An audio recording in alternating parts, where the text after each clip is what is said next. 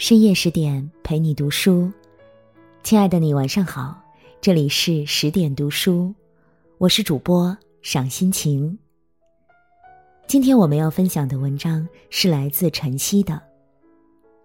吕后，精神独立的女人才能过好这一生。若您喜欢我们的文章，欢迎点击文末的再看。那接下来，我们一起来听。纵观历史，各朝各代的传奇人物多是征战沙场、指点江山的热血男儿。关于女性的故事，相比之下寥寥无几。但有这样一位女子，却凭借着自身的才能。和独立的人格，活出了精彩的一生。在男权至上的时代，他不仅打败了对手，保住儿子的太子之位，顺利的让儿子坐上了皇帝的宝座，他自己更是一度成为最高权力的拥有者，先后掌权长达十六年之久。他，就是汉高祖刘邦的妻子。吕雉，世人知道吕后，无非是因为韩信之死和人质事件，所以每每提及吕后，第一反应都是，她是残忍的、暴力的、毫无人性的。殊不知啊，吕后能在刘邦变心的情况下扭转自己和儿子的命运，最终让自己成为中国历史上第一位。临朝称制的女性，就足以证明她身上有不一样的传奇之处。吕后原名吕雉，她的出身并不差，父亲吕公在当地是很有声望的人物。秦朝末期混战不断，吕公为了避祸，就携家眷迁到了江苏的沛县。吕公和沛县县长交情颇深，为了祝贺好友乔迁之喜，县长便携沛中豪杰来到吕公家祝贺。当日的吕家呀，门庭若市，高朋满座啊，好不热闹。可就在大家推杯问盏之时，来了一位不速之客，他就是刘邦。那会儿的刘邦身份卑微。只是区区一个泗水亭的亭长，他还有许多不良的嗜好，像吹牛啊、喝酒啊、赌博啊，所以一把年纪了，仍毫无作为。众宾客看来者是刘邦，就劝吕公啊，赶紧将他赶出去，免得破坏了大家的雅兴。吕公原本也有此意。但他看了一眼刘邦后，就被他的面相镇住了。据《史记》记载，刘邦的长相那是的确异于常人呐，高鼻梁儿，额头高高隆起，鬓角和胡须都很漂亮。吕公善于看面相，一看就觉得此人日后必定有所作为。于是就将刘邦留下来喝酒，待日落黄昏，宾客散去后，吕公就对刘邦说：“我这个人，从年轻时候就开始给人相面，多年来曾看过很多人，且有不少有福气、有贵气的人，都不如你的面相好。如今呢，我有个女儿待字闺中，我想将她嫁给你，如何啊？”贫寒的刘邦来到吕家，原本只想混吃混喝，呵，没想到竟然混了房老婆呢。而且，吕家又是有头有脸的人物，简直就是天上掉馅饼啊！他随即点头同意了这门亲事。吕雉和刘邦可以说是门不当户不对，而且两人年龄差距也很大呀，一个处于二八年华。一个已经年过四十了，用现代话说，那就是白富美配屌丝男。任何时代的少女都会对未来的伴侣有所期待啊。期望在正当好的年纪遇见一位玉树临风、情投意合的男子，可以与之共白头。显然，刘邦的出现让吕雉的少女梦破碎了。他满心的不乐意，但在父权大于天的古代，也只能遵从父命，抱着“我命由天不由我”的心态。嫁给了刘邦。当时的吕雉无论如何也想不到，未来的刘邦会建立汉朝，自己则会成为万人敬仰的皇太后。吕雉虽然心有不甘，但结婚后她却是一位贤妻良母。婚后他们的日子很清贫，刘邦照旧不务正业。而且常年外出，留下吕雉一人照顾一家老小。面对这样的丈夫，若是一般女子，大概只会怨声载道，整日哭诉。但吕雉恰恰相反，她不但没有怨言，反而将家打理得井井有条。从这一点可以看出，吕雉很独立，也很有智慧。哪怕没有刘邦，她依旧可以独当一面。他深知当怨妇非但不能解决问题，还影响夫妻关系，不如用自己的双手和头脑把家经营好。夏天劳作、勤俭持家，是吕雉生活的真实写照。反过来看刘邦，非但不能给家人带来富裕的生活，还经常惹麻烦。一次，他押解囚犯，因自己醉酒而使囚犯逃跑了。为了躲避牢狱之灾，刘邦到处逃亡。吕雉非但没有怪罪丈夫，还经常长途跋涉，为刘邦送去换洗的衣服和营养丰富的食品。有妻如此，那是刘邦的福气。当然，刘邦也有他的可取之处，否则不会坐上皇帝的宝座。刘邦的特别就是野心很大。一次，他去咸阳，看到秦始皇霸气的牌面，当即说了一句：“大丈夫，当如是儿。”此外，刘邦虽然混迹于社会底层，但他胸襟开阔，为人豪爽。广结社会好友，这样的人在乱世之年注定会有所作为。秦朝末年，各方举旗起义，刘邦觉得自己的机会来了，就在沛县杀死县令，率众起义。在他东征西讨的岁月里，吕雉用柔弱的肩膀扛起了养家糊口的重担。后来，楚汉相争到了白热化的地步，项羽乃取汉王父母妻子于沛，置之军中以为质。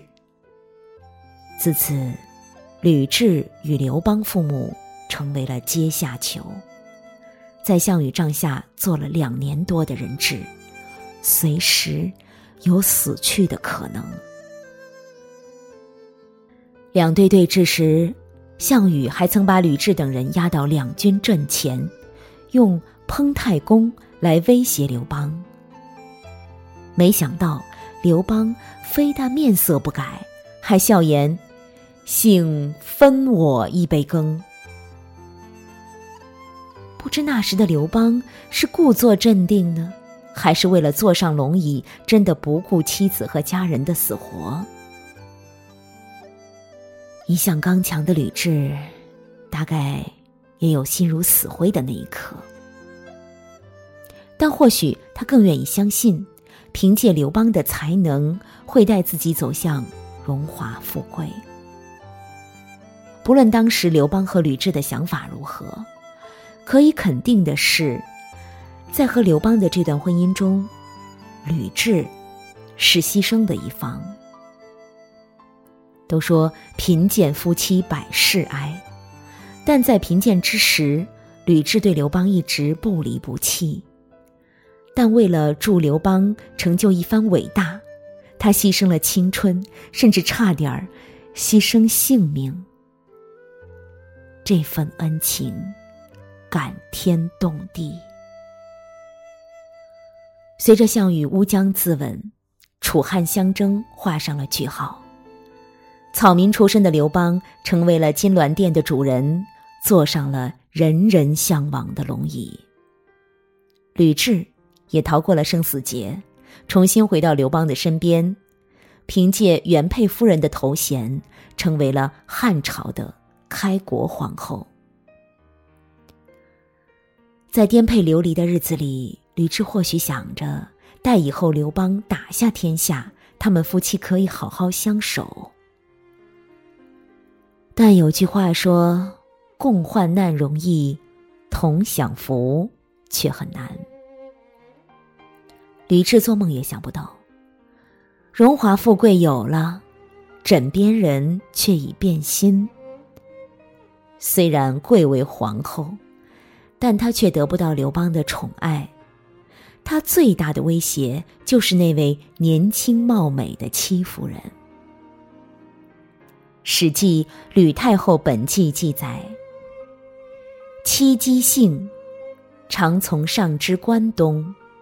吕后年长，常留守，西见上，以书。如花美眷，终究抵不过似水流年。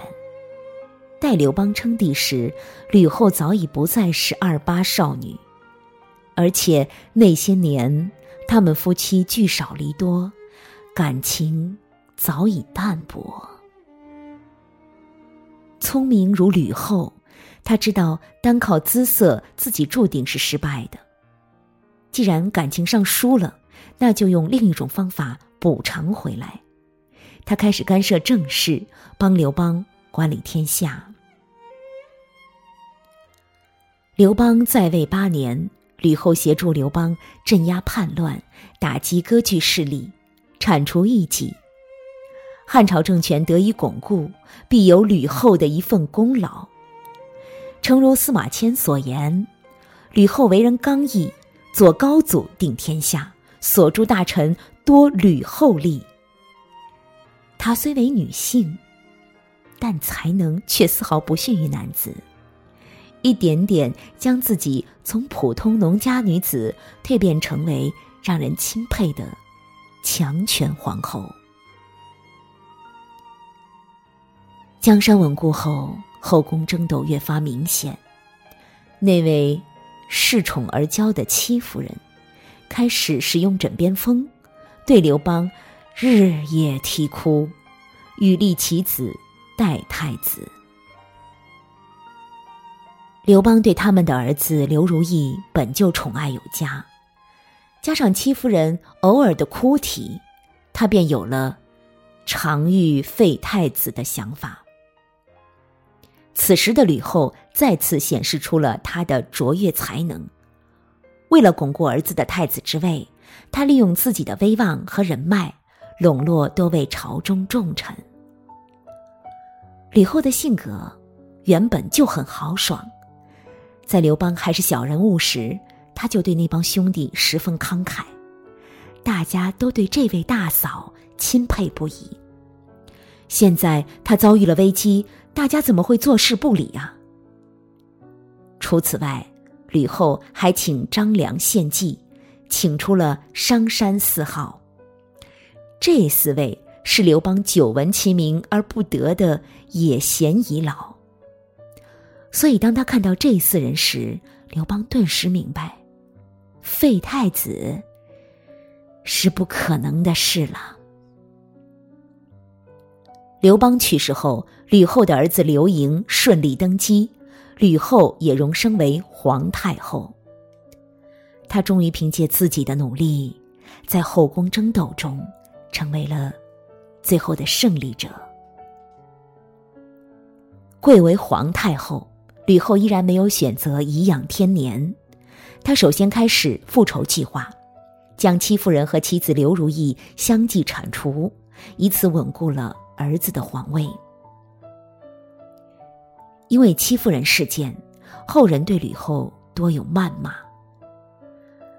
但历史从来都是胜者为王，败者为寇。如果当初胜者为戚夫人，吕后也未必会得到善终啊。之后，吕后的才能也得到了最大化的发挥。